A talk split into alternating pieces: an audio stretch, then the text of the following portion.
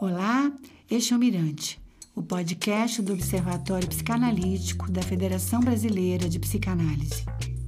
Aqui a gente te convida a ouvir psicanalistas e pensadores de outros campos debatendo temas relevantes do nosso cotidiano.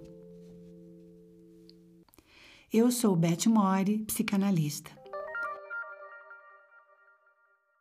No texto O Poeta e o Fantasiar, de 1908, Freud fala sobre o prazer poético e como os escritores nos atingem quando nos conduzem pelo barco de seus devaneios, na maré de suas fantasias, por mais inverossímeis ou absurdas que sejam.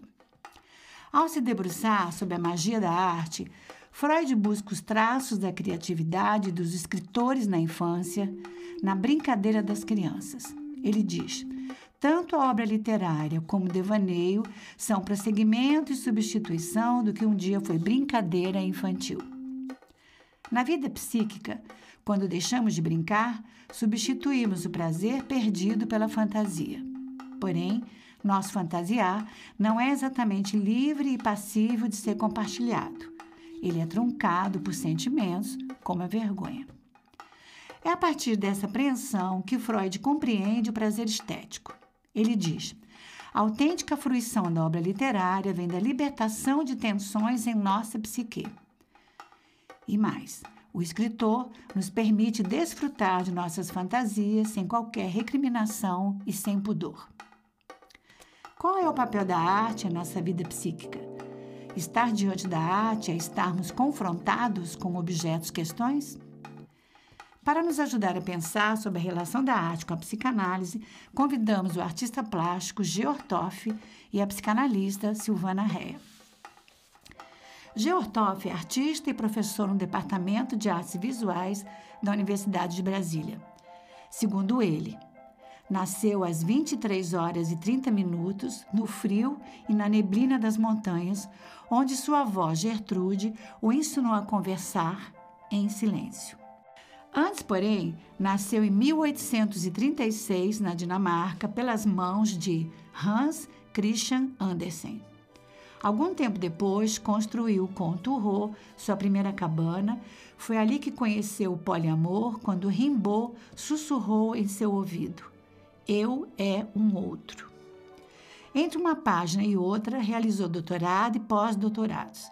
Tem participado de várias exposições nacionais e internacionais nessa semana, abriu uma exposição individual Nenhum Poema Brota de uma Terra Desperdiçada, aqui em Brasília, na Galeria Referência. Silvana Reia é psicanalista da Sociedade Brasileira de Psicanálise de São Paulo. Silvana é mestre e doutora em Psicologia da Arte pela Universidade de São Paulo, USP. Bem-vindo, G. Bem-vinda, Silvana. Bem-vindos ao Mirante. G. Como se dá o seu processo criativo? No seu Instagram, você nos mostra a vivência de seu ateliê e a gente fica com a impressão de que você está brincando com os objetos, com os materiais. Para você, existe uma relação entre o criar e o brincar? Primeiramente, uma alegria estar aqui né, nessa, nessa conversa e Sim, Beth. É, meu processo ele tem muito de coleta, né? como início. Assim. A imagem que eu tenho é de caminhar pela cidade, ou principalmente dentro de um rio, com uma rede imaginária onde as coisas vão grudando. E um segundo momento seria esse momento em, em que eu observo o que, que, o que, que grudou nessa rede e começo a fazer relações possíveis entre essas diversas coisas, esses diversos símbolos, esses diversos pensamentos, o que chega como acaso, o que chega como escolha, o que chega de várias formas. Né? Isso para mim é muito importante. Eu tenho, eu crio uma série de, de regras quase dadaístas do absurdo, assim, para o meu processo, né? Então eu, eu, por exemplo, eu não começo nenhuma exposição sem que eu tropece num livro. E eu não posso escolher esse livro. Esse livro tem que chegar a mim de, de várias maneiras, né? E esse tem sido durante décadas uma a minha pedrinha mágica, por assim dizer, que eu esbarro para alguém me dar um livro, eu estou andando na rua e falo que, que livro é esse? Eu tenho uma experiência ainda mais forte, que foi justamente na, na Georgia, nos Estados Unidos, quando eu fui fazer uma individual lá sobre o Arion Martin, que é essa, esse artista fantástico, bruxo total. E eu fui visitar o lugar que fica no meio do, da mata, que ele construiu com as próprias mãos. É um, é uma, assim, um misto de Gaudí com nave espacial, com pirâmide mexicana, com tudo que você possa imaginar, para aproximar uma imagem possível de quem não conhece a obra dele, uma coisa a lá Bispo do Rosário. Só que ele construiu, de fato, essa casa teatral, essa arena onde ele vivia sozinho e ele se apresentava, ele, ele tinha visões, ele era tarólogo, ele vendia maconha, ele era traficante, ele era mil coisas, poeta, artista, etc. E aí eu, eu fui convidado pela Fundação Keller do, dos Estados Unidos para fazer um, um, diálogo com a obra dele. E quando eu cheguei e vi essa, essa profusão de coisas, eu falei, eu, eu, me senti tão encolhido, tão assim, falei, meu Deus, o que, que eu vou fazer diante dessa obra total, dessa, desse espírito tão libertário, tão, tão à frente. Ele é do, né, ele nasceu em 4 de julho de 1908. Aí a fundação me levou nesse local, que fica no meio da mata, depois voltei para a cidade. E eles falaram assim: ah, você quer fazer isso, você quer fazer aquilo? Eu falei assim: não, gente, eu não posso fazer nada, eu tenho que entender o que, que foi essa experiência, que foi muito forte. Eu falei assim: eu, quero, eu preciso entrar no rio. Aí falou, Geraldo, é, é outono, o frio aqui, a água está gelada, o rio de corredeira que passa aqui. Você é. Eu falei assim, não, só preciso entrar aos pés, mas eu preciso molhar meus pés para entender o que, que aconteceu. E eu fiz, e ali eu, eu, de alguma forma, me conectei com ele e falei, eu, e contei para ele, né? Assim, as pessoas passando, olhando que é aquele maluco cantado. Eu falei assim, eu começo meus trabalhos com um livro e eu ainda não encontrei o seu livro. Eu preciso do seu livro como guia. E saí dali andando, eu não conhecia a cidade, não tinha colocado os pés na cidade, e fui guiado até achar um sebo de livro. Ali eu entrei e fui até o fundo, virei à esquerda. O vendedor, may I help? Eu, eu falei, peraí. E quando eu abri o olho, tinha é, um livro vermelho de capa dura, sem nada escrito. Eu peguei o livro e falei assim: esse é o livro. Aí, quando eu abro, é um livro de, do céu com todos os planetas do início do século até os nossos dias, que era 1970, quando o livro foi publicado. E eu estou com o dedo exatamente em cima da data de nascimento dele. Eu falei, pronto, agora eu tenho seu livro, eu posso começar. Né?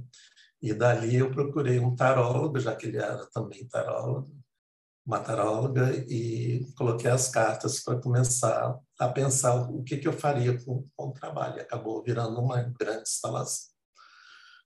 Mas então são essas regras assim que que parecem meio absurdas, meio dadaístas, meio do, sei lá, né, patafísica do teatro do absurdo, mas é ao longo de, de, desse tempo todo de trabalho, Beth, para mim é um é se colocar em jogo, se colocar no rio, se colocar em movimento da maneira mais aberta que eu consigo estar, né, com todos os essa liberdade, claro, tem todos os seus limites, mas me colocar nessa posição de abertura para o enfrentamento. Assim, eu não quero a segurança, eu não quero repetir nenhuma fórmula de coisas que eu que eu fiz na exposição anterior e quero que pelo menos acionar esse, esse, essa, esse início de jogo que me ponha em xeque, que me ponha em estado de alerta, de adrenalina, de principalmente conexão com a vida,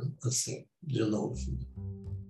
É, ouvindo o seu processo de trabalho, fiquei pensando, Silvana, o que, que você também gostaria de comentar sobre o processo de trabalho artístico com o nosso processo de trabalho enquanto psicanalista, enfim, a palavra está com você.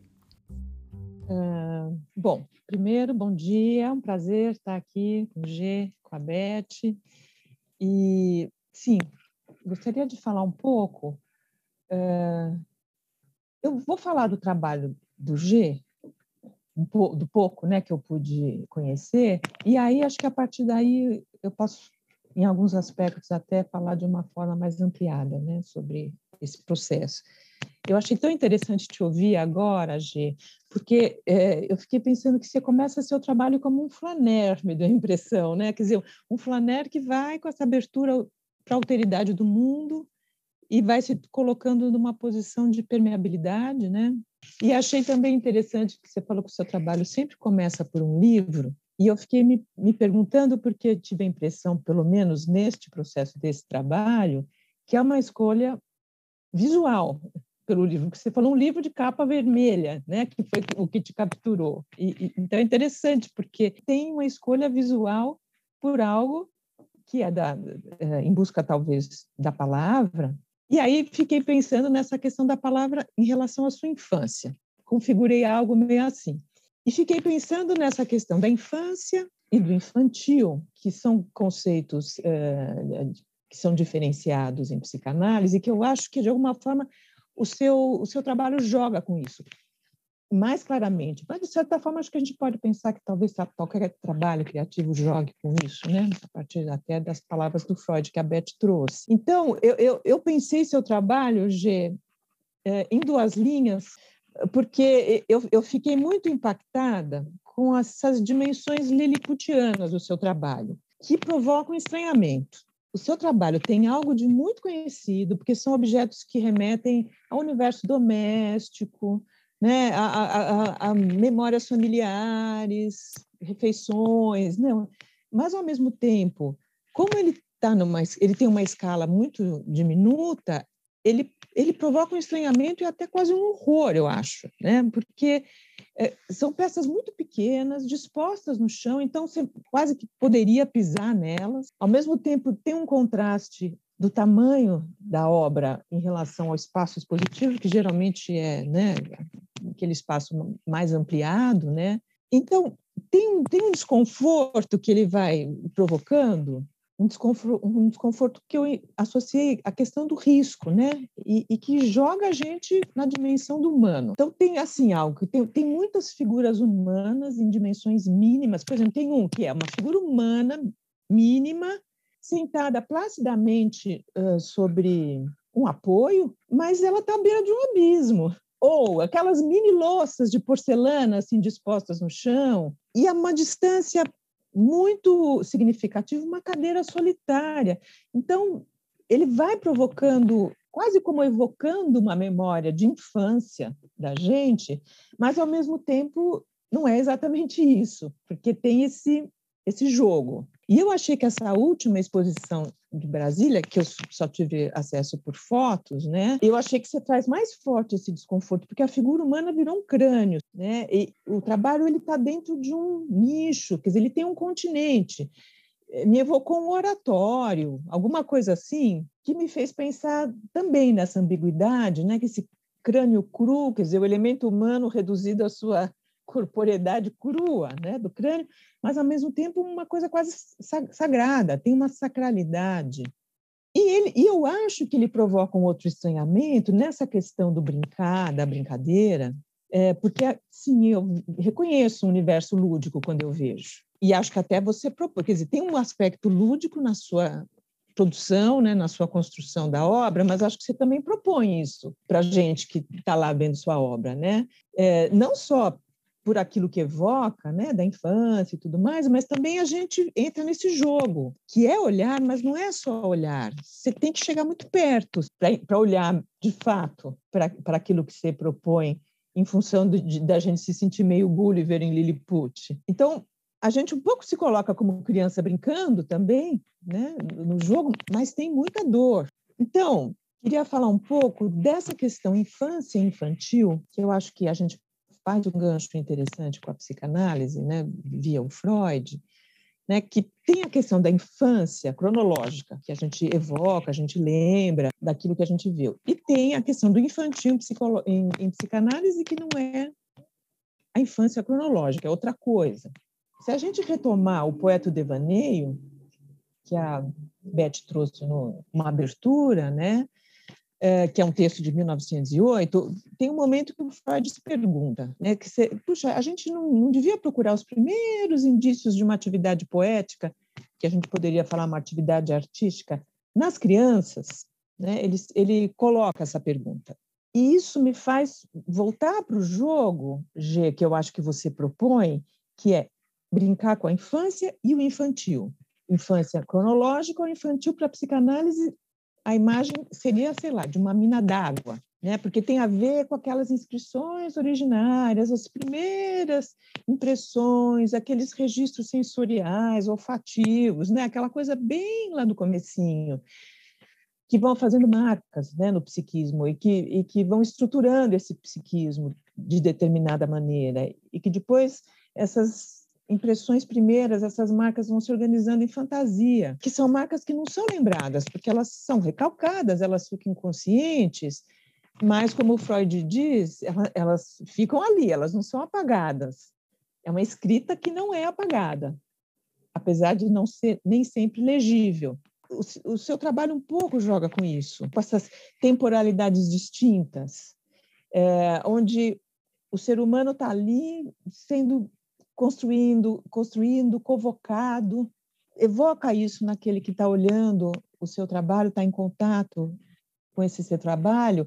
E eu acho que, como você trabalha com a palavra, também fiquei pensando numa coisa que o Barthes fala sobre a palavra poética, mas eu acho que a gente pode pensar também nessa uh, conceituação né, do Barthes para pensar no infantil em psicanálise, em qualquer trabalho artístico, talvez, né, que ele vai falar que a palavra poética é prenhe, ao mesmo tempo, de todas as significações passadas, futuras, e é fonte da onde sai qualquer virtualidade de sentido. E traz assim uma vivacidade para a coisa muito importante. Então eu acho que essa noção uh, que o Freud e a psicanálise traz do infantil, somada à, à ideia de infância cronológica, me parece muito interessante para a gente pensar nos, né, na feitura né, de um trabalho artístico, mas eu acho que é, é um tipo assim de, de algo sob medida para pensar o seu trabalho. Bom, foi a primeira assim associação que me veio em contato com as suas obras, G. Agora, eu acho que nesse jogo de brincar de infância com infantil, né, tem, tem um estranhamento, tem uma dor, tem alguma coisa que, que não é, é uma brincadeira muito séria, né? convoca algo muito que me fez pensar em outro texto do Freud, de 19, que é o estranho, né? ou, ou infamiliar, né? nessa tradução mais recente que tem essa, e, o Freud vai falar né, da experiência estética, que, e aí a gente pode pensar um pouco também na experiência do não só do artista, mas do espectador, né, né que traz essa inquietação, essa coisa que fica, né, que, que vai além, né.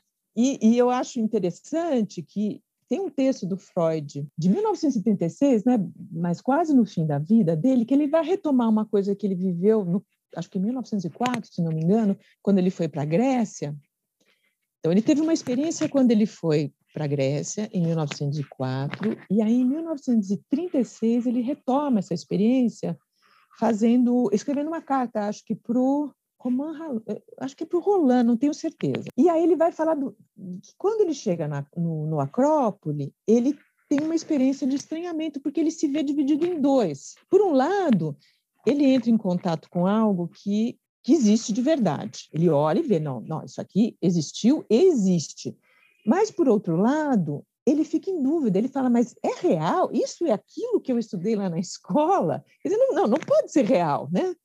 É, esse, esse estranhamento. Então, a gente pode pensar que para o Freud, essa ida né, ao Acrópole conquistou um, estatuto ambíguo para ele, né? Quer dizer, tem uma experiência de desconforto identitário que eu acho que tem a ver com estranho e que eu acho que tem super a ver com a experiência com a arte o que eu acho que é muito parecido com a experiência de um, de um processo psicanalítico.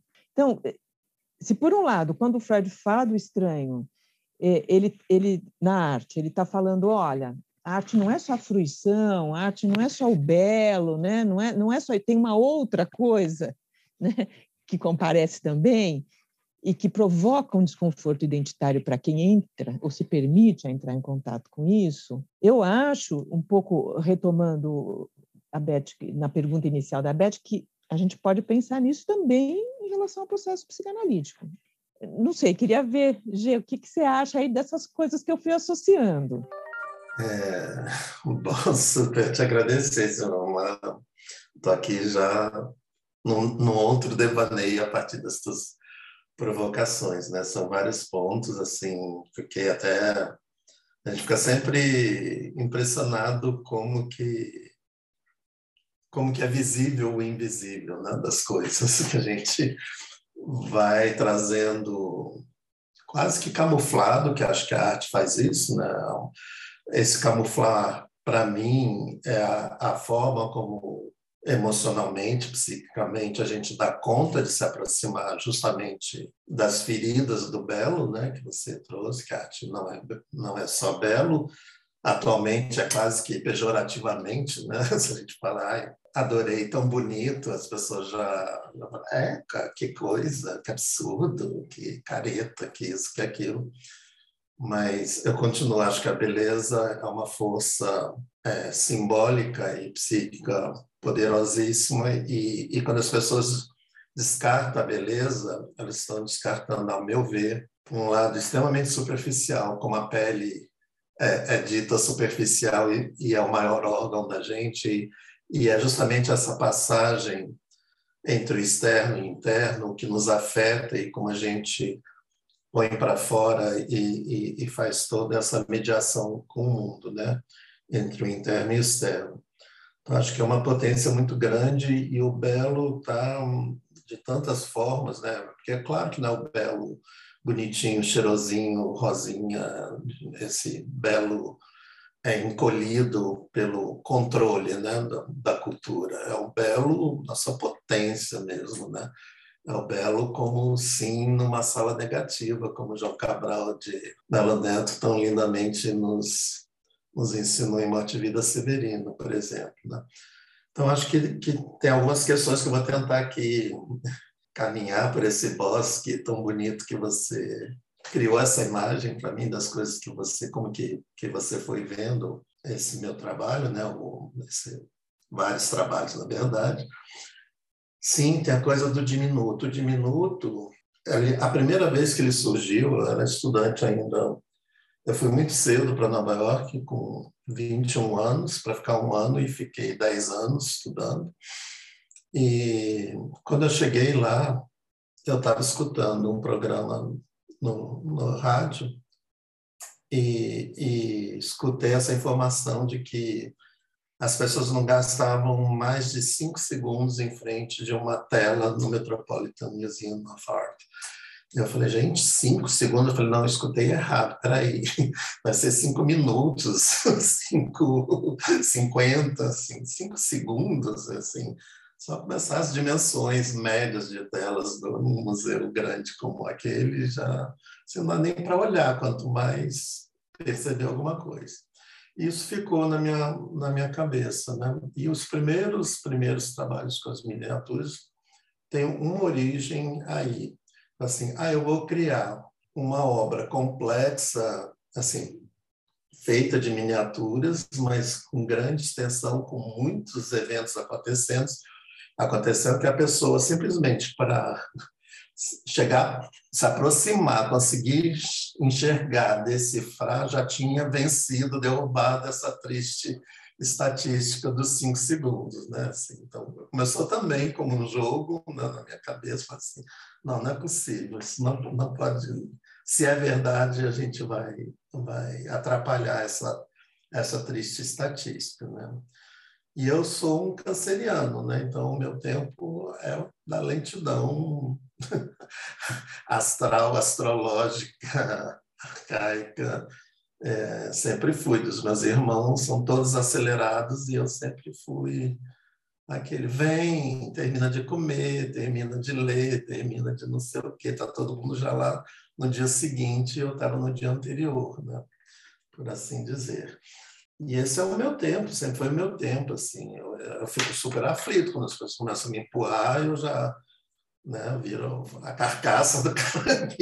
Todo mundo acha que é muito dócil, mas esquece que tem uma pinça mortal aqui na mão direita que vai dar jugular de quem me empurrar muito, não vai ficar feliz com o resultado. Mas, enfim, brincadeiras à, à parte, tem isso, né? E falar brincadeiras é, tem isso do lúdico, tem isso do.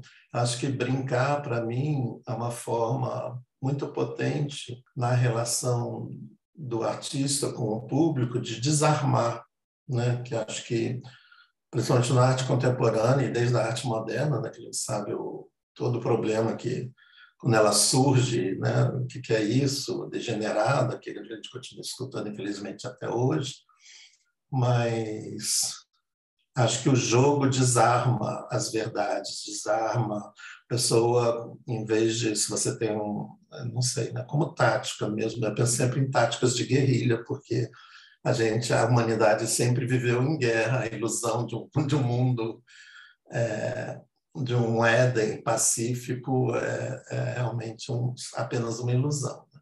Então, eu penso muito em táticas de como a gente contribuir para de alguma forma, é, alterar assim, esses sentidos que nos incomodam né, na nossa própria vida.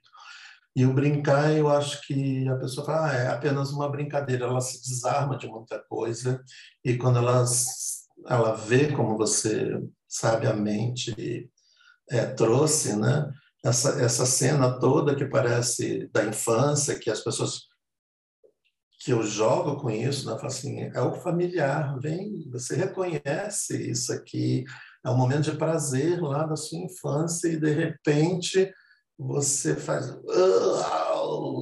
não era o jogo que eu achei que eu ia brincar de boneca, de carrinho, de, de bola. E as fábulas são, por isso que na minha bio eu sempre brinco e ponho que eu renasci a partir de Anderson, né? Particularmente com a Pequena Sereia. Os contos, todas as fábulas, acho que são nisso que você trouxe do que é infância, do que é o infantil, né? Assim, claro que aí tem as versões adocicadas da Disney que não tem nada a ver com com os seus originais, mas quando você lê Hans Christian Andersen, os contos originais são de uma violência as pessoas ah, há uma violência absurda. Eu falei, não, é uma violência humana é, é a violência do mundo, é a violência da infância do mundo. Tem uma, é, uma coisa curiosa, Anderson morou apenas a vida inteira em três casas na mesma rua das prostitutas no cais de, de Copenhague, né? Assim, essa, essa era o cotidiano dele. Ali ele escreveu os contos infantis todos o que, que, era essa rua, né? de, de, marujos e prostituição e drogas e tráfego de, de, tudo, e dali ele extrai a Pequena Sereia, dali ele extrai todos os contos que a gente conhece dele, mas você vai ler os originais, são arrepiantes, né? arrepiantes. E nesse jogo de, de livros, também, outro que eu tenho, quando eu vou para um lugar novo, eu pego um livro simbólico importante daquele lugar que eu, que eu estou indo pela primeira vez e vou lendo para ir chegando naquele lugar, né? E uma das bom, vou resumir uma história muito maluca que eu tenho com Copenhague, com a Dinamarca, mas só para falar, eu fui de trem de Oslo para Copenhague, uma longa, e eu fui lendo a Pequena Sereia de novo o original, né? E, e, e, aí quando você chega na cidade, assim, a cidade é um livro, né? Aquele livro de novo, né? Assim, e é muito mais outras coisas, mas você tem um pé em alguma história incrível daquela cidade que você, não sei, para mim, né?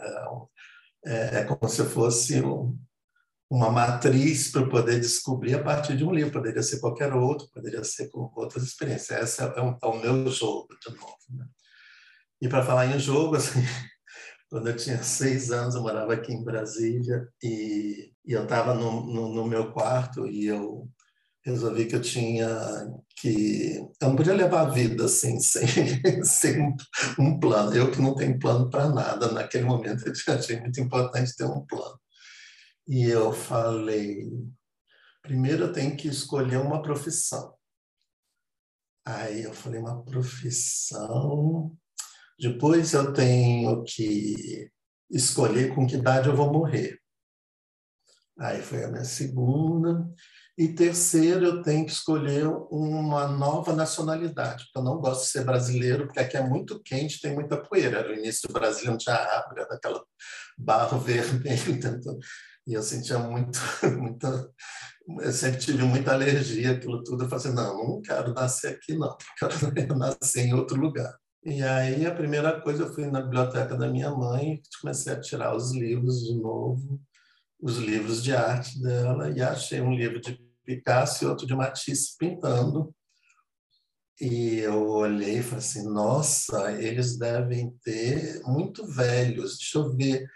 Essa é a idade que eu quero morrer, 103 anos. Eu achei que os dois tinham 103 anos, comprar seis, eles deviam ter a minha idade hoje, mas ali eu achei que eles tinham 103 anos.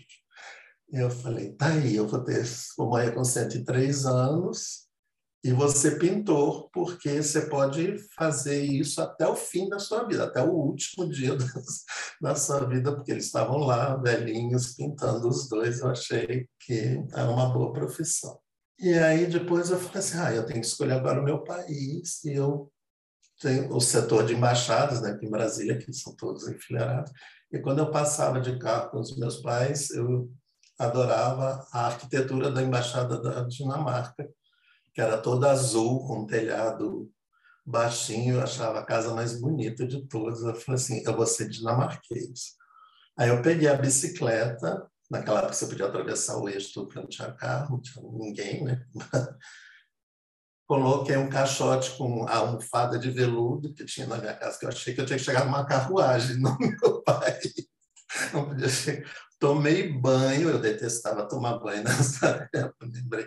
Pentei bem o cabelo e fui pedalando até a Embaixada do Dinamarca. Toquei a campainha, aí eu ouço uma voz lá de dentro, eu falo, ah, eu sou dinamarquês, eu vim conhecer o meu país. Aí a pessoa, como é?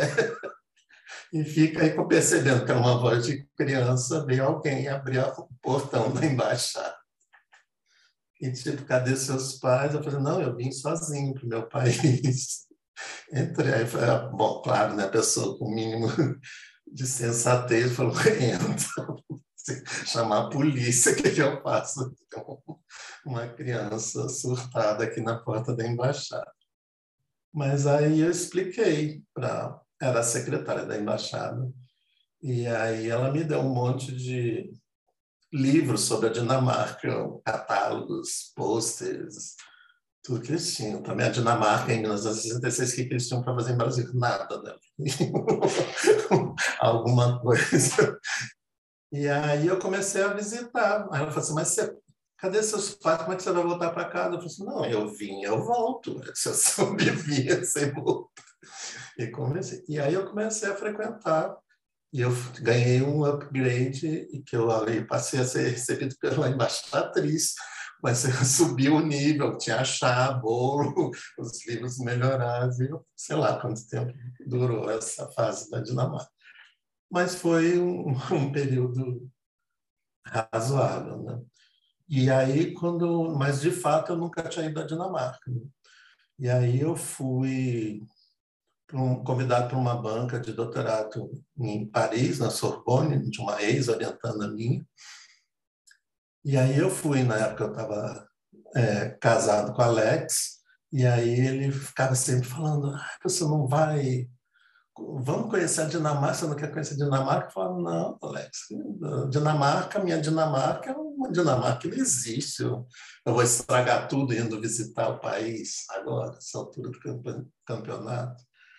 Aí, bom, aí resumindo, fui para a banca, ele falou assim, ah, não vou para a banca, não falo francês, e banca é uma coisa chata até em português, eu vou passear pela cidade e depois a gente se encontra no hotel. Aí eu fui, quando eu voltei, ele tinha comprado duas passagens para Copenhague, e aí eu fui morrendo de medo, me tremendo todo, né? Porque, assim, esse relato aí né, que você traz do Freud Acrópole na, na, Grécia, assim, foi a mesma, a mesma sensação, né? Assim, ela existia, não existia, era e não era, assim, fui visitar as casas lá, que eu sabia, fui visitar a Pequena Sereia, no meio do mais cultura, etc e tal.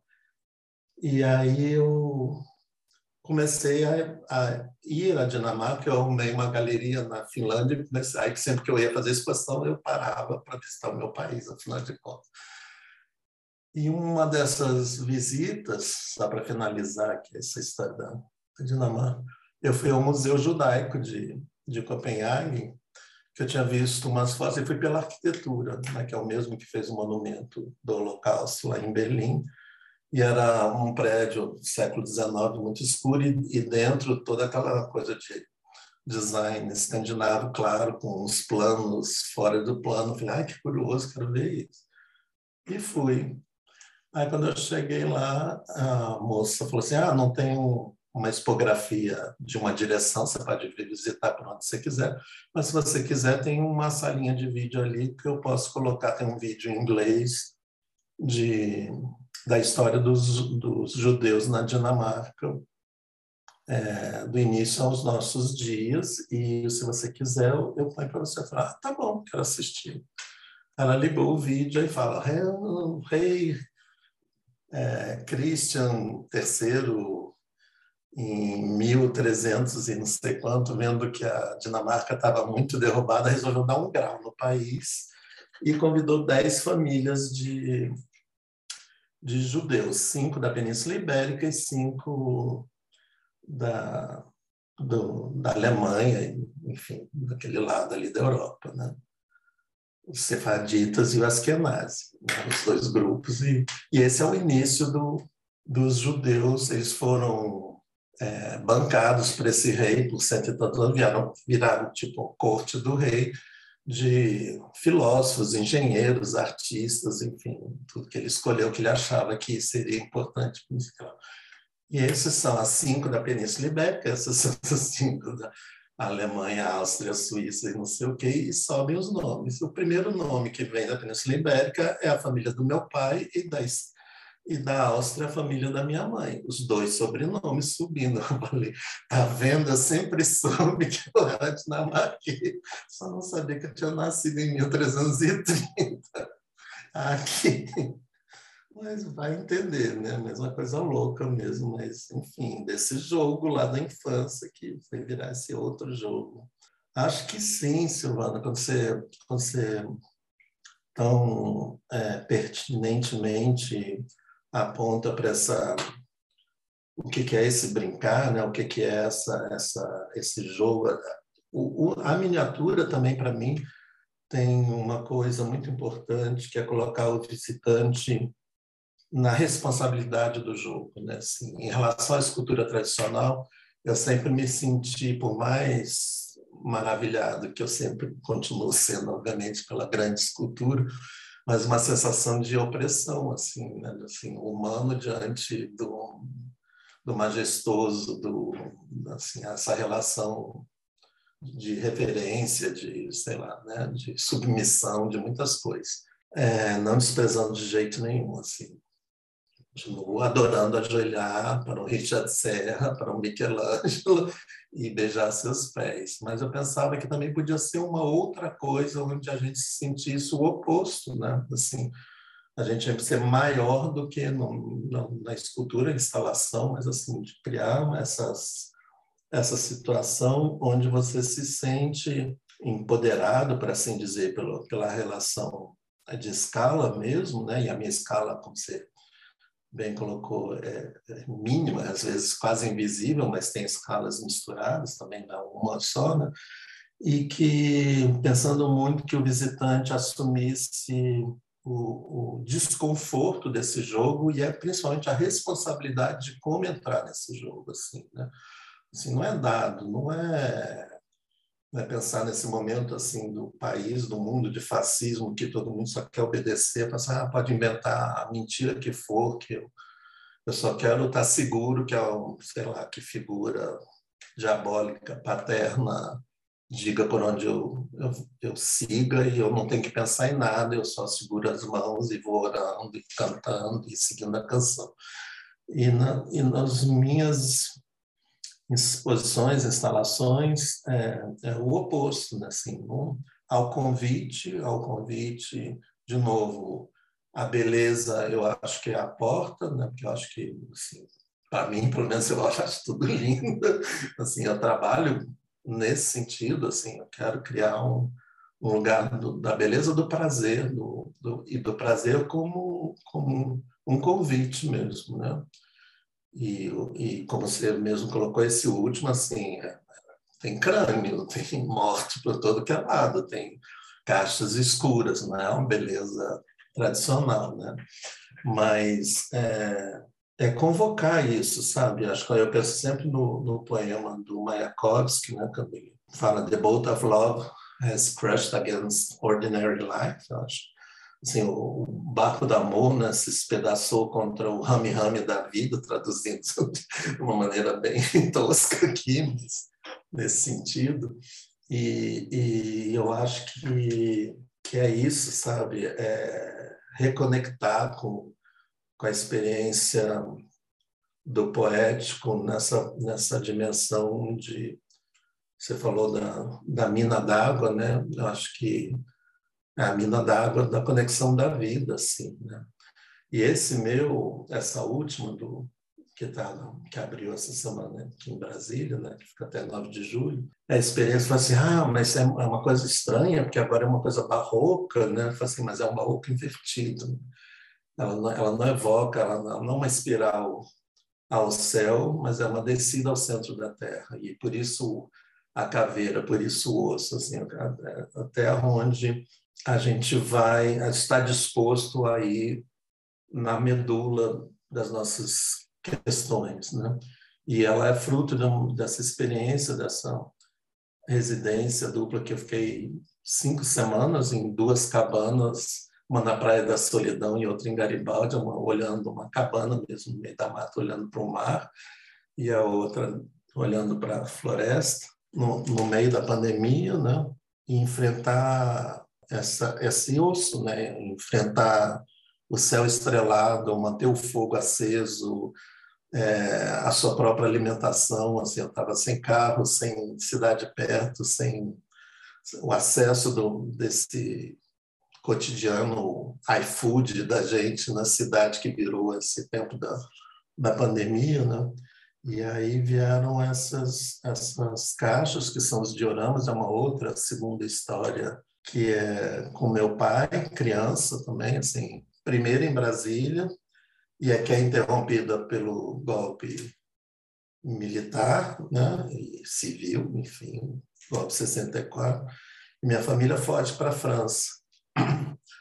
E eu fui parar com a minha irmã no internato da noite para o dia, sem falar francês, e sumiram meus pais. E, e foi, tipo, essa foi a noite do pesadelo, assim, né? Muito, muito cedo. Eu tinha seis para sete. Cheguei com seis e fiz sete lá. E aí fiquei lá, sem saber que, o que, que aconteceu, o que que... Né? Assim, todo mundo muito muito perturbado, muito louco com, com, com tudo aquilo. E quando terminou, que a gente ia voltar, a gente voltou para o Brasil com nomes falsos, etc. Tudo isso foi criando muita confusão, obviamente, vocês podem imaginar. Ele foi criado, não podia mentir. De repente eu tinha que mentir até meu nome, ser uma outra pessoa, não estava entendendo mais nada de nada, completamente confuso. Mas finalmente eu vejo, eu, meu pai volta, que eu fiquei também sem encontrar eles. Minha mãe eu via esporadicamente. E a gente volta para o Brasil, para Petrópolis. Eu, eu só fui voltar para Brasília depois para ser professor da UNB, já adulto, com 33 anos. E nessa volta por Nova York, a gente foi ao Museu de História Natural. Eu lembro que aquele prédio escuro, ele, na entrada, ele segurou minha mão muito forte e falou assim: agora você vai conhecer os dioramas. E a gente atravessou aquele portal, que é um túnel, e tinha os dioramas iluminados dentro daquelas caixas escuras. E eu achei que eu tinha chegado no céu, assim, eu tinha me libertado do internato, que ali, eu, sei lá.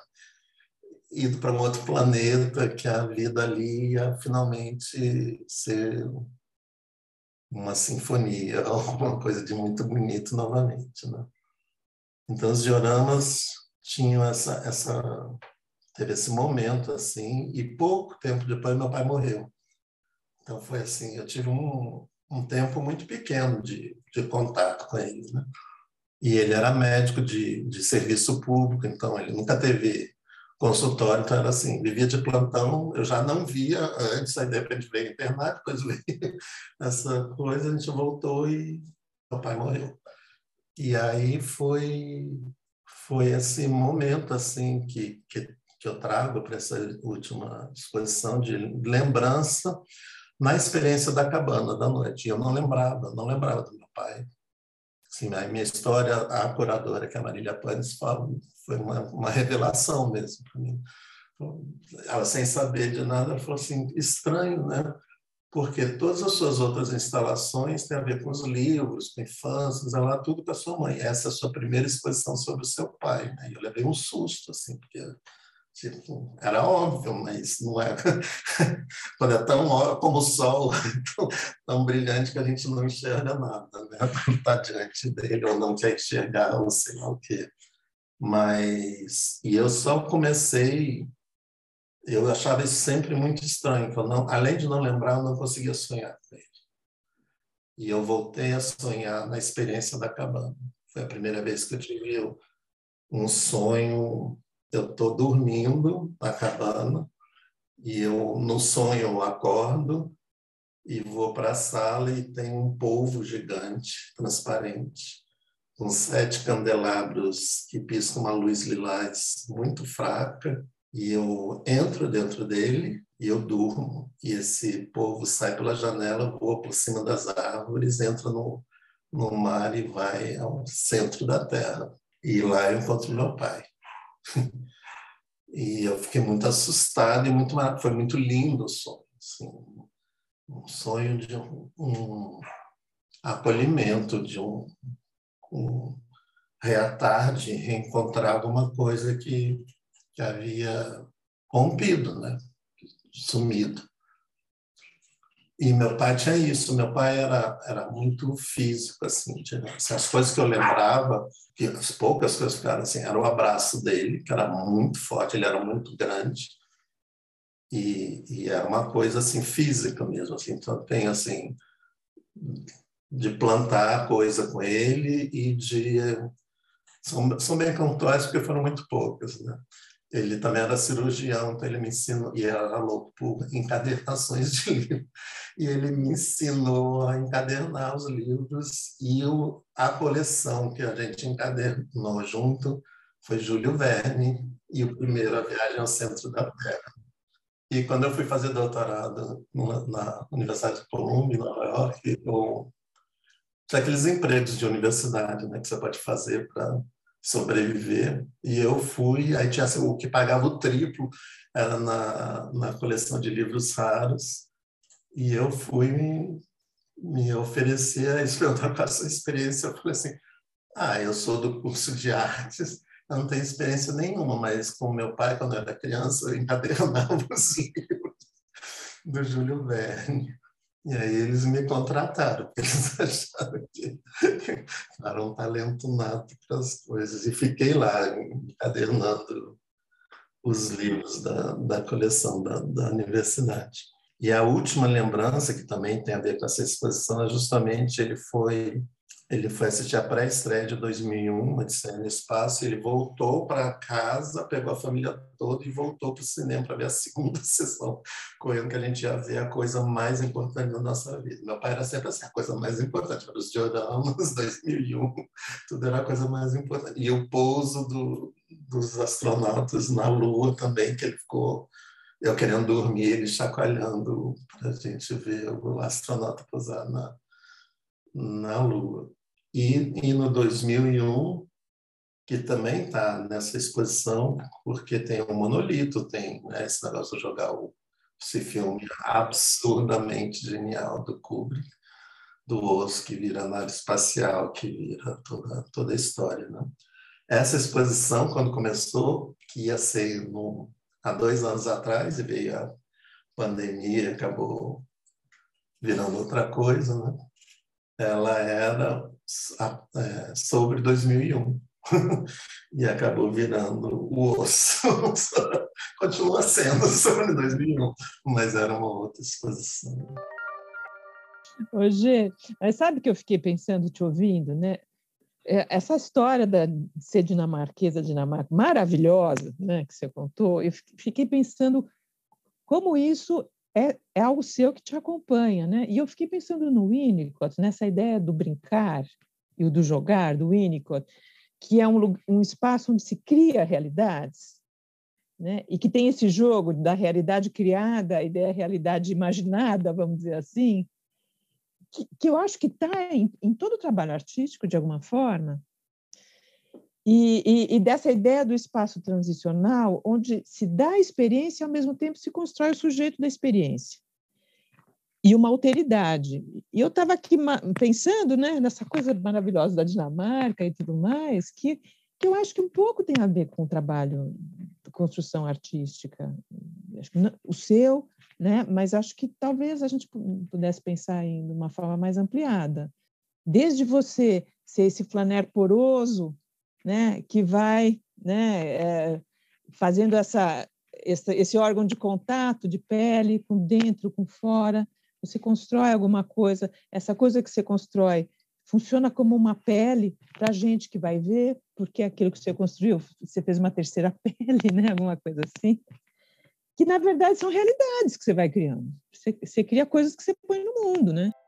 Eu acho que o G traz para a gente pensar esse lugar da arte é, atual, né, contemporânea, enfim, é, convocando o espectador para recriá-la, né? Quando você traz a, a, ideia do seu trabalho, né? Você falou, eu não vou lá dar o, né, a escultura pronta, né? Eu, enfim, eu, eu crio situações de dificuldades que vão inquietar esse espectador, né? Então, assim, é como se eh, você dá trabalho, né, para aquele que está ali ir vendo, acha que vai passar lá em cinco segundos assistir, ver algo, né? Não, você dá trabalho. E aí, sabe, ô, Silvana, também fiquei pensando nesse trabalho, né, que é, que é convocado do, do, pelo espectador, da mesma maneira que a psicanálise também exige um trabalho, sabe? Quer dizer, aquele que busca a psicanálise, ele vai para trabalhar, né?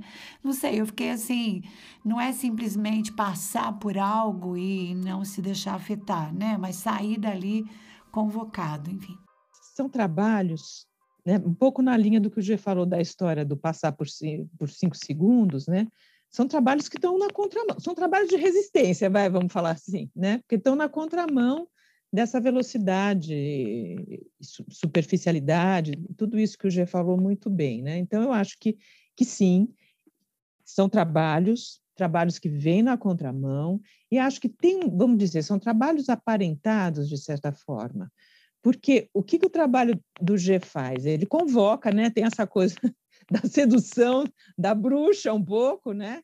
Né? Mas ele, ele convoca o espectador: olha, você não vai passar aqui por cinco segundos. Quer dizer, se você que quiser aqui entrar em contato, você vai ter que entrar em contato de verdade e se envolver ou se responsabilizar, que foi a palavra que você usou, né?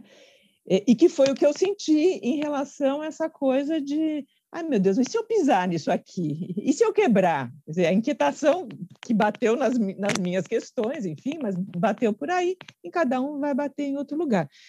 Eu, então, é, uma, é algo que é de uma relação de alteridade, que eu acho que é o tipo de relação de alteridade que a gente tem em psicanálise também, pelo menos da maneira como eu entendo. Né? Porque tem esse jogo de convocar, o jogo entre analista e paciente também, né? de convocar que cada um se responsabilize, para usar essa palavra do G, no trabalho? E que é um trabalho, ambos, tanto de arte quanto de psicanálise, do meu ponto de vista, que está comprometido com o novo. Quer dizer, um novo sentido, ou, ou quer dizer, a, questão do novo é fundamental. Por isso que são trabalhos de resistência, né? porque eles estão sempre propondo algum grau de ruptura. E ele também comentou, Silvana, a questão do sonho, né, que foi também que eu marquei aqui, que para nós também, né, o artista ele nos convoca é, a sonhar, né? Um sonhar um sonho vivido ou um sonho por vir, né? E eu fiquei pensando também nesse trabalho de sonhar juntos que, se, que ocorre também na, na no contato com a psicanálise, né? É, é porque eu, eu gostei muito né, dessa ideia que você, enfim, desse envolvimento, né? A arte é envolvimento, a vida é envolvimento, né? Senão você passa, sei lá, né? Uma vida sentada no sofá é uma opção também, né? Triste, mas é, é e, e, a outra questão que é como reagir, né? É, dessa questão da sedução, do jogo, de se permitir, que eu acho que, para mim, funcionou no meu jogo comigo mesmo para ir, ir, ir, amadurecendo e crescendo enquanto enquanto pessoa, que é a suspensão das vergonhas, né? Assim, que é uma coisa muito, sei lá, a gente vê muito em exposição, o próprio museu, a instituição, o código todo. Você pensa uma pessoa que nunca entrou no museu, uma pessoa que nunca teve acesso a uma galeria, o, o, o tanto de constrangimento que é, às vezes, impossível. Né? Eu, a gente, com todo, enfim, privilégio de acesso que a gente tem, muitas vezes você vai, eu passo em lojas, nos, nos shoppings aqui do Brasil, que eu fazendo, não tem coragem de entrar aí dentro, que vão, sei lá, cuspir na minha cara, me chamar de pobre, me enxotar da loja. E isso, claro, com o museu, com qualquer outro espaço que tem esse código todo, é, é, é, ela volta com muita força, infelizmente. Né? E, e, e acho que nesse, nesse jogo aí também de, de da suspensão da vergonha é, que, para mim, acontece algo de muito importante, assim, de como não tem o certo e errado, como não tem o, o enfim, né, você tem que se virar com aquilo ali, a experiência, entre aspas, ela só vai acontecer da maneira certa se você se envolver, se você né, decidir jogar o jogo, senão você vai passar batido, né? E, e, e, e aí as pessoas ficam assim, ah, mas assim, o próprio, sei lá, quando eu, eu né, participo, participei de, várias pessoas que tinham dentro de museu com, com visitação guiada, com os monitores, tudo, e, é uma, uma um momento muito difícil para mim, assim, né? porque, porque tem aquele momento que o artista é chamado por educativo para preparar, para que eu acho importante, fundamental tudo, mas tem aí um momento que, que eu volto sempre a bater nessa, nessa tecla, eu falei, gente, antes de vocês falarem qualquer coisa para o público, de, de iniciar a mediação, precisa do tempo do embate, embate direto, sem aviso nenhum, sem muleta nenhuma, sem explicação nenhuma, e cada pessoa olha e se vira com aquilo ali, porque todos, né? E eu penso sempre muito no antes, nessa expressão que tem os poemas que literalmente que eu escrevi, gravei em placa de metal, que estão numa parte da, da galeria. Eu, quando eu fui escrever os poemas, eu falei assim, não, mas antes de escrever os poemas eu tenho que criar um alfabeto, que são as aquarelas, são os, eu chamei de alfabeto germinal. Eu preciso criar um, signos que não existem para depois escrever em português dentro do, do alfabeto, mas na minha cabeça eu tinha que me locomover para um tempo que era o antes, que era o antes da escrita, que era o antes da imagem, que era a primeira marca da mão na caverna, que é assim sabe, que, eu, que, que é esse exercício ali do Freud na Grécia também, né? Assim, como que eu, como que eu lido com, com isso aqui que, que existe em vários tempos ao mesmo tempo, né? O tempo dela ali, da caverna, ou da, da Acrópole, o, o tempo dela quando eu soube sobre ela através da história, da escrita, o tempo da minha experiência aqui no aqui agora no contemporâneo e como é que eu como é que eu transito e acho que é sempre essa questão do trânsito assim é o trânsito histórico da, da história da, da Terra, do cosmos, não é nem da civilização, né? se for parar com essa coisa que começa com a gente, né? é o tempo do, do universo, como é que a gente transita e o nosso tempozinho, que é um cisquinho. E acho que aí tem a miniatura também, lembrar a gente que a gente é nada, né? Pelo amor de Deus, né? Assim, vamos baixar a bola dessa empáfia aí toda, que a gente é só um cisco flutuando numa bola em, que fica girando em torno de um sol que está girando em espiral, sabe-se Deus da onde, para onde e, quando, e quanto tempo estaremos rodando por aí, né? Então, assim, eu tentei acalmar uma vez uma senhora que estava rezando muito um avião comigo. Aí eu falei assim, não, mas não precisa ficar nervosa. Primeiro, porque eu tenho certeza que eu não vou morrer no avião. Então, se eu estou aqui, eu só não vai morrer, eu não vai cair. Ela me olhava assim, assim. E depois, assim, só não precisa ficar nervosa porque está no avião, porque o avião tem piloto, tem treinamento, uma de segurança. A senhora tem que se preocupar quando pousa, porque a Terra é uma bola louca rodando no espaço. Ela começou a pesar mais ainda. Acho que não deu certo a minha tentativa de acalmar. Assim, então, essa falsa sensação de segurança que a gente parece é, buscar muito, assim, que é a base dessas massas, dessa legião de fascismo, assim, né, onde as pessoas se entregam porque não querem não querem ser responsáveis por mínimos, a nem de ver uma exposição, entendeu? nem de falar assim, eu, eu, eu não sei, eu olhei para isso aqui e eu pensei essas coisas, essas imagens, essas ideias me vieram assim. Então, acho que isso que é para mim é responsabilidade, autonomia do que a gente precisa e a suspensão das vergonhas, parar de ter vergonha, parar de... Quando eu cheguei nesse, nessa exposição, assim, eu falei assim, ela é muito escura e, e tem uma que é a, a, o diorama da medusa aranha, que ela você olha, você basicamente não enxerga e você tem que acostumar a vista e você vai vendo tem um, todo um universo ali dentro da, da caverna, né? Mas e as pessoas quando estavam na montagem, ai, mas, mas não está muito escuro, as pessoas não vão reclamar.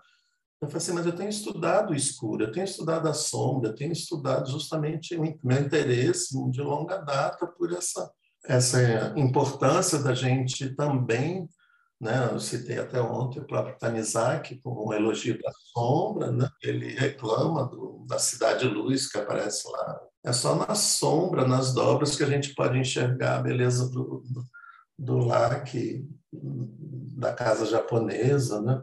Então, da laca, desculpa. E acho que, que é isso, assim, sabe? E ali, assim, a minha felicidade com essa exposição agora, que eu falei assim, não, Finalmente eu faço exposição que, claro, vai mudar, tá? sempre a gente está em trânsito, mas nesse momento eu falei, quando todo mundo fala assim, precisa de mais luz, eu falei, não, e não é essa luz, sabe? Assim, eu falo assim, não, eu, eu não quero mais é, a minha suspensão da vergonha, a suspensão de, de agradar ou de acertar, ou de sei lá qual é a questão, fala assim, não, essa é a minha questão ali, eu vou vivê-la, não, eu não quero viver só na palavra ou só no discurso, eu quero, quero ver como é que é realmente a, a, a minha experiência, eu já entendi, é isso que eu quero. Eu quero ver como é que o público chega aqui e vai, vai não olhar, vai virar reclamar comigo, com a galeria está tá muito escuro, que absurdo, não estou enxergando nada e outros vão topar o jogo e vão ficar mais que cinco segundos e a vista vai acostumando. E é impressionante, porque, inclusive, fisiologicamente e psicologicamente e simbolicamente, à medida que você aceita olhar para a sua escuridão, você começa a enxergar. Né? Para fazer a ponte com o que o G falou, acabou de falar, é, é, dessa questão das pessoas quererem seguir, né, essa ideia de que o trabalho elaborativo é algo que as pessoas têm evitado um bocado de fazer. Né? E acho que é, o sonho, se a gente for pensar no modelo do sonho e na elaboração secundária e tudo mais, quer dizer, a gente escuta o G falar, a gente vai vendo a, a, quantidade de elaborações secundárias, vamos dizer assim, que ele vai fazendo a partir de um determinado ponto, né? E que vai se abrindo, e que na hora em que você fica mais do que cinco segundos e entra em contato com a obra deles, você não pega tudo, mas alguma coisa você pega, né? Ou em uma segunda visitação você pega outra coisa e assim vai. Então, todo esse processo elaborativo é o que está sendo evitado, eu acho, a qualquer custo. Né? Daí a gente está passando o que a gente está passando, né? Isso mesmo, né? E aí nós podemos pensar, né, que o nosso consultório psicanalítico ele é como um ateliê do artista, Silvana, que ele está sempre criando um novo olhar para os velhos materiais, né? Que acho que é o que o, o G traz na obra dele, né? E aí é, eu queria só deixar essa pergunta final para você, né, Silvana, que, e uma também para o G. É, para você eu pensei, né, assim como artista, nós também estamos lidando é, em psicanálise com o imprevisível, né, com num território de mistérios. Então essa é uma questão que me passou. E G, como é que é ser professor de universidade, né? A gente ensina a fazer arte, me conta. Dá tempo de eu aprender alguma coisa? Enfim, fiquei com essas duas questões para a gente encaminhar o, o final do nosso programa, que está maravilhoso ouvir vocês. E, enfim, já agradeço a presença de vocês aqui. Bom, para responder a minha, sim, né? Quer dizer, ou pelo menos deveria ser assim, né? Porque se você é um psicanalista, como um, como um espectador de arte que vai com um olhar a priori, né? Você só vai ver aquilo que você quer ver, né? Agora, se você como analista ou como espectador de arte, você está com um olhar aberto, poroso, com abertura para o outro, com abertura para o seu analisando, você vai se deparar com, com, você vai se surpreender, você vai se abalar, você vai ser mexido, você vai se responsabilizar, você vai entrar nesse trabalho todo. Pelo menos eu acho que é isso que é uma psicanálise, não sei, eh, não vou nem dizer viva, porque eu acho que é assim que o, que o Freud propôs a psicanálise para a gente, né?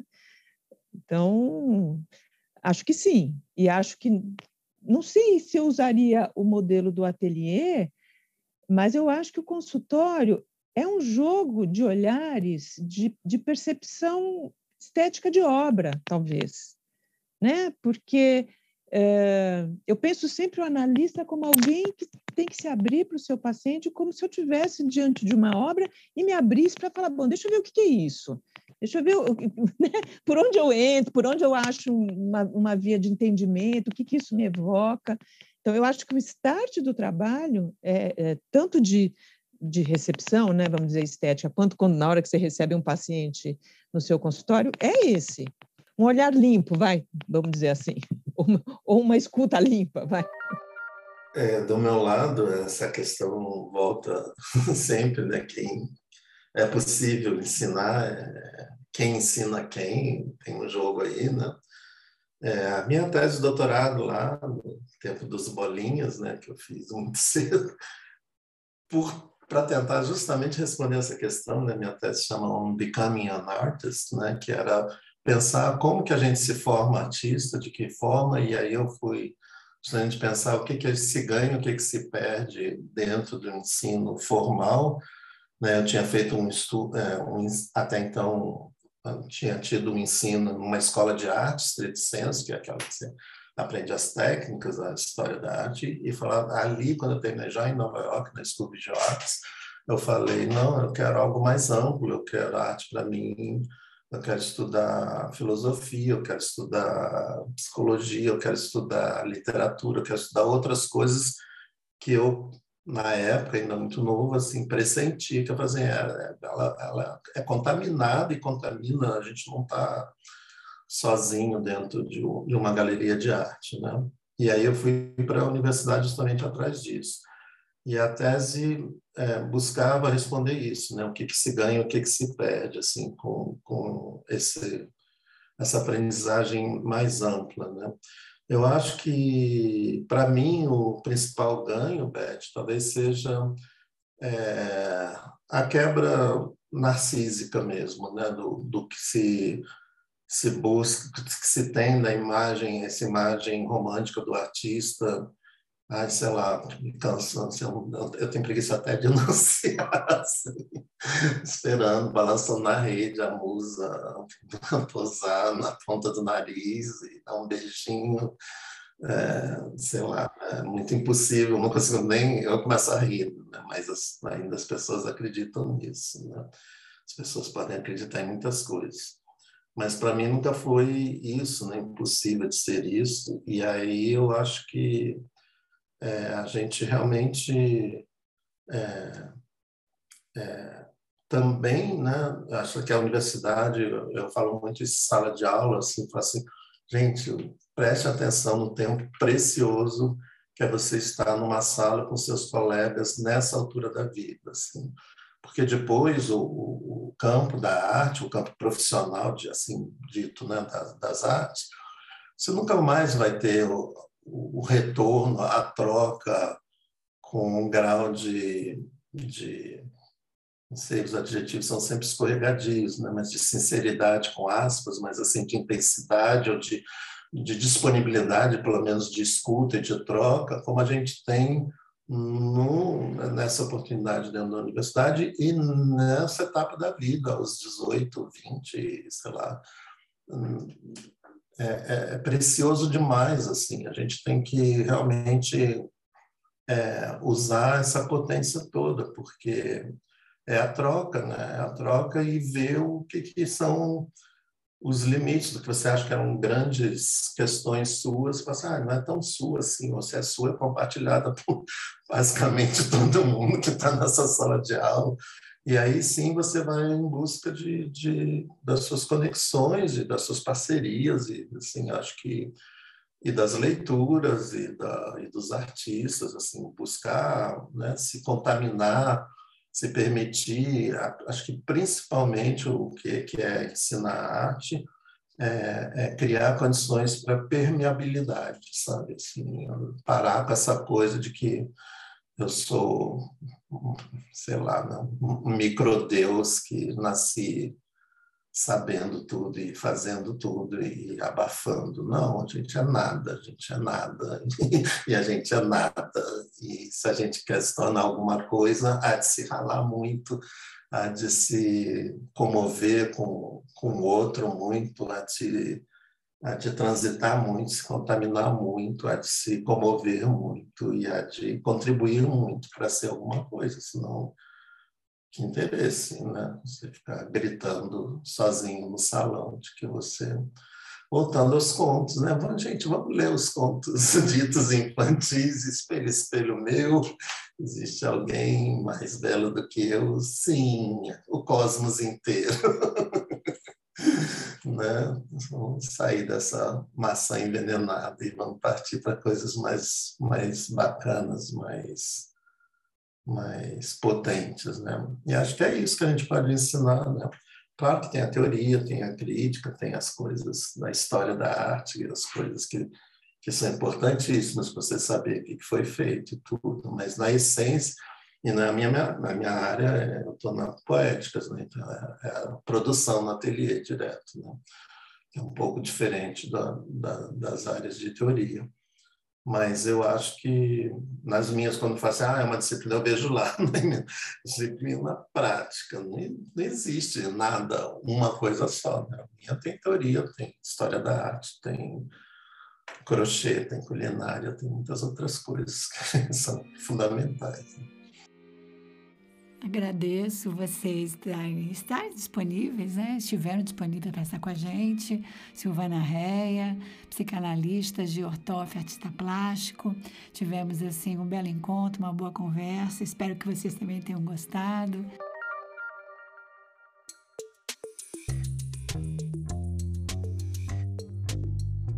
Esse programa foi elaborado pela Curadoria do Observatório Psicanalítico, pertencente à Federação Brasileira de Psicanálise. Contou com a produção de Rodrigo Chotia e trabalhos técnicos de Marco Rezende. O roteiro é da equipe de curadoria do Observatório Psicanalítico, formada por Ana Valesca Maia, Daniela Bojanovski, Rafaela Degani, Renata Zambonelli e eu, Beth Mori. Escreva para a gente no e-mail miranteop.febrapse.org e siga as páginas do Observatório Psicanalítico e da Febrapse nas redes sociais. Até a próxima sessão.